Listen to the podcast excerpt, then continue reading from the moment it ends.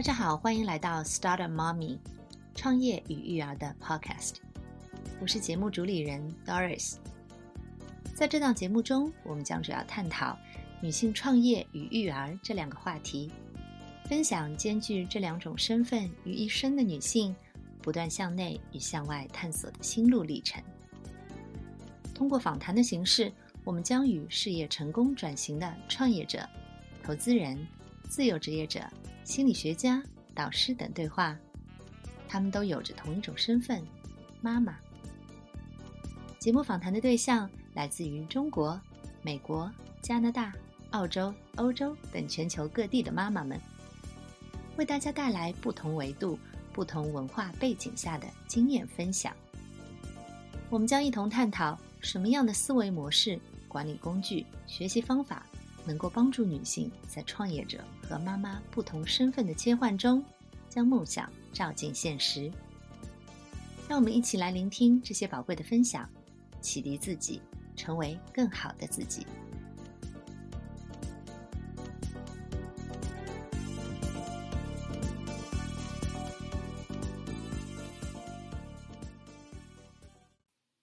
Hello，大家好，欢迎大家来到这一期的 Start a Mommy。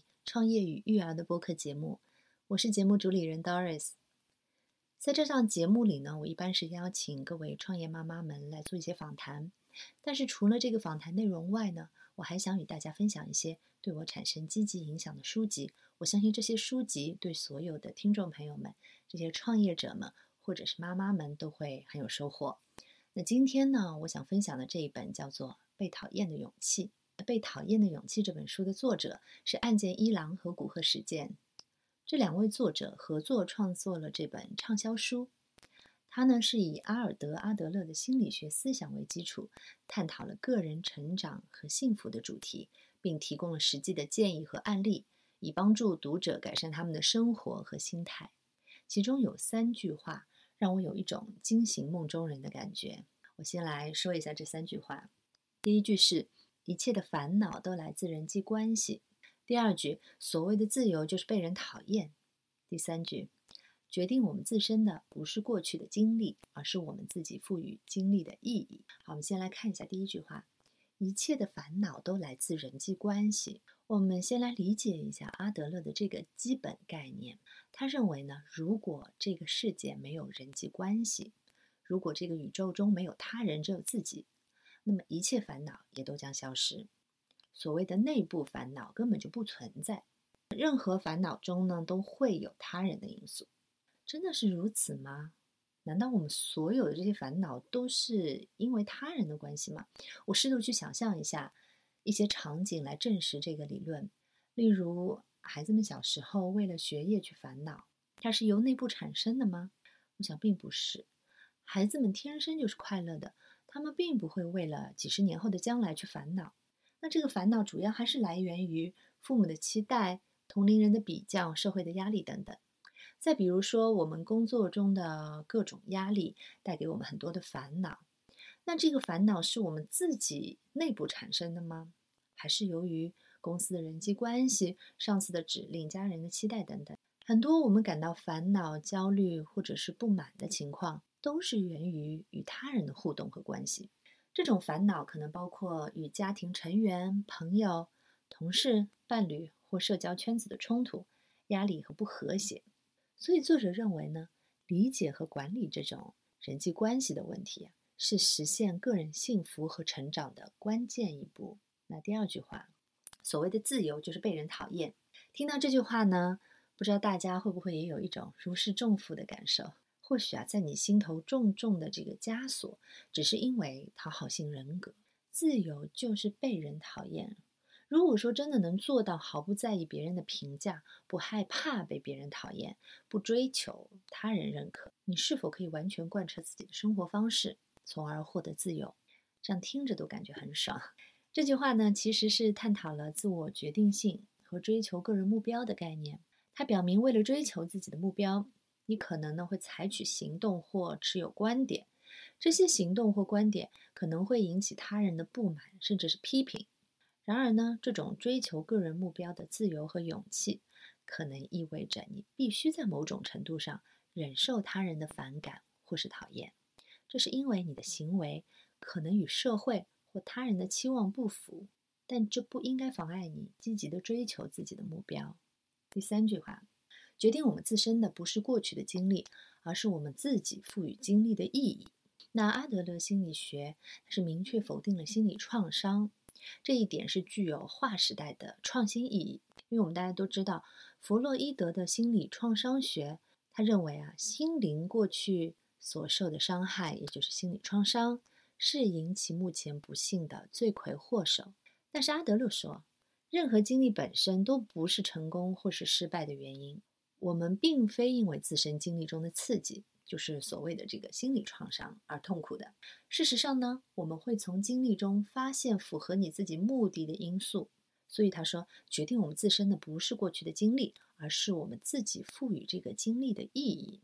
比如说，一个人他不想出门，他是由于不想到外面去，所以才制造出这种不安的情绪，并不存在什么所谓心理创伤。如果说我们一直都依赖原因论的话，就会永远止步不前。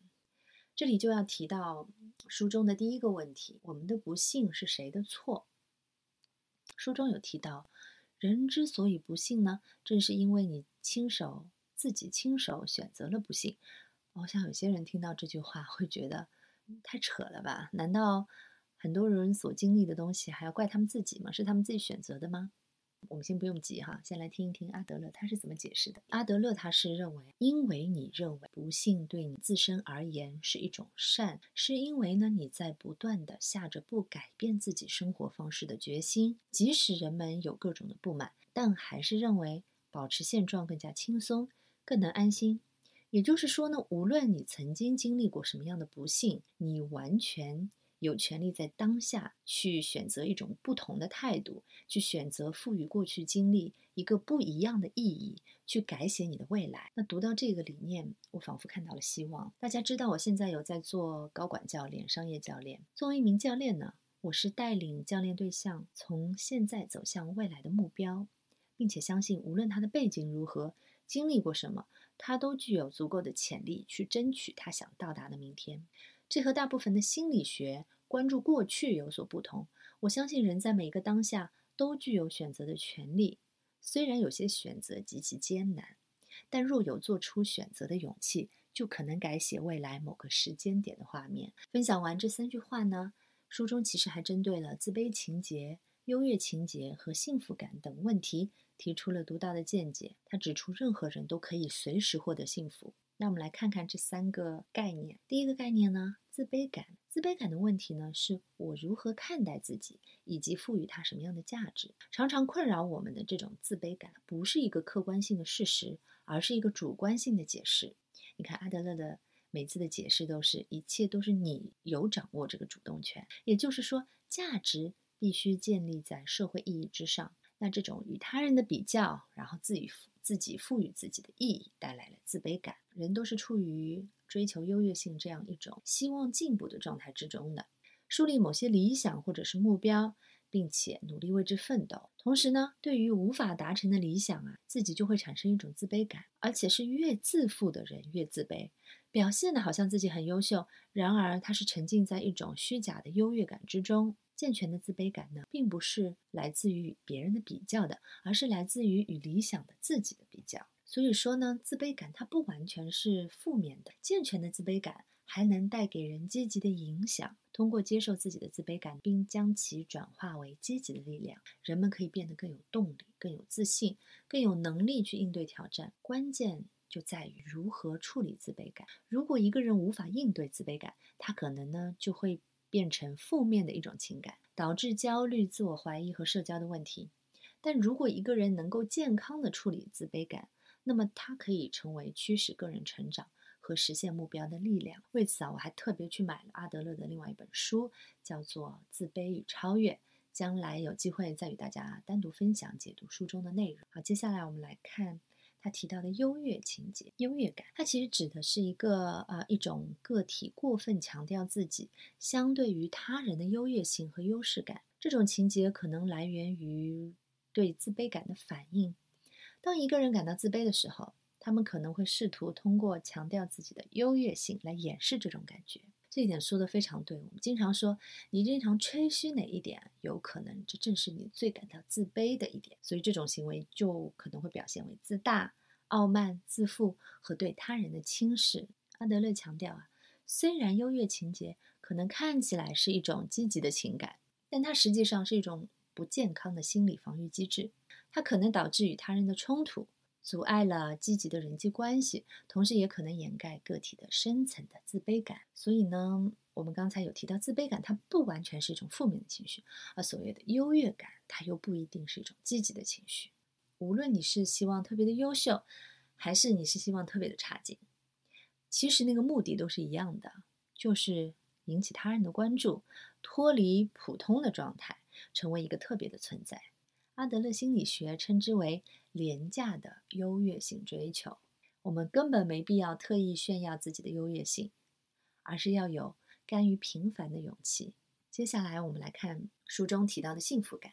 对人而言呢，最大的不幸就是不喜欢自己，幸福就是贡献感啊！我觉得这一句话是他总结的非常到位的一句话。人只有在能够感觉到我对别人有用的时候，才能体会到自己的价值。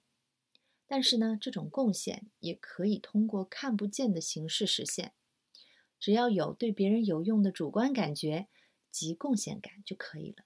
最后呢，我还想分享一个书中的观点，对我是非常的受用，而且在我实际的生活当中呢，我会不断的提醒自己去努力践行的。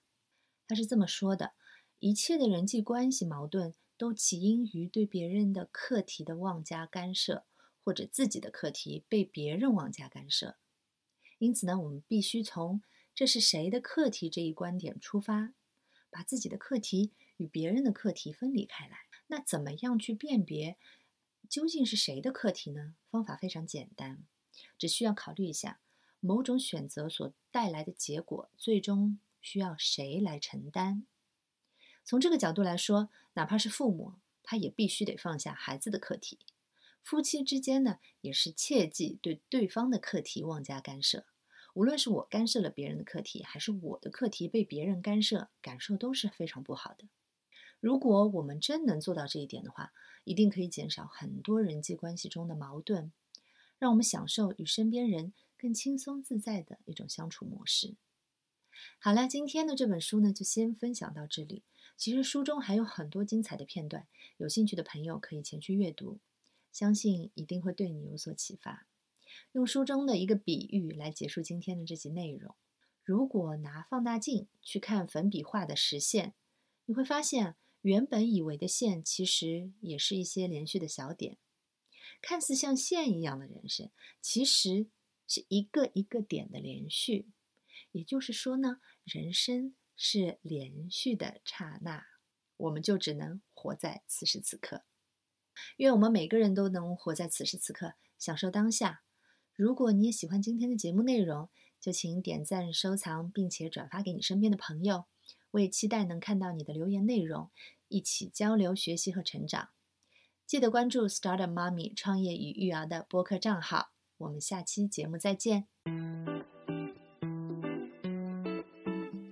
今天的内容就到这里，感谢大家的聆听，欢迎大家留言交流。也可以通过我的个人网站或是其他社交媒体与我互动，期待听到你们的声音。我们下期再见。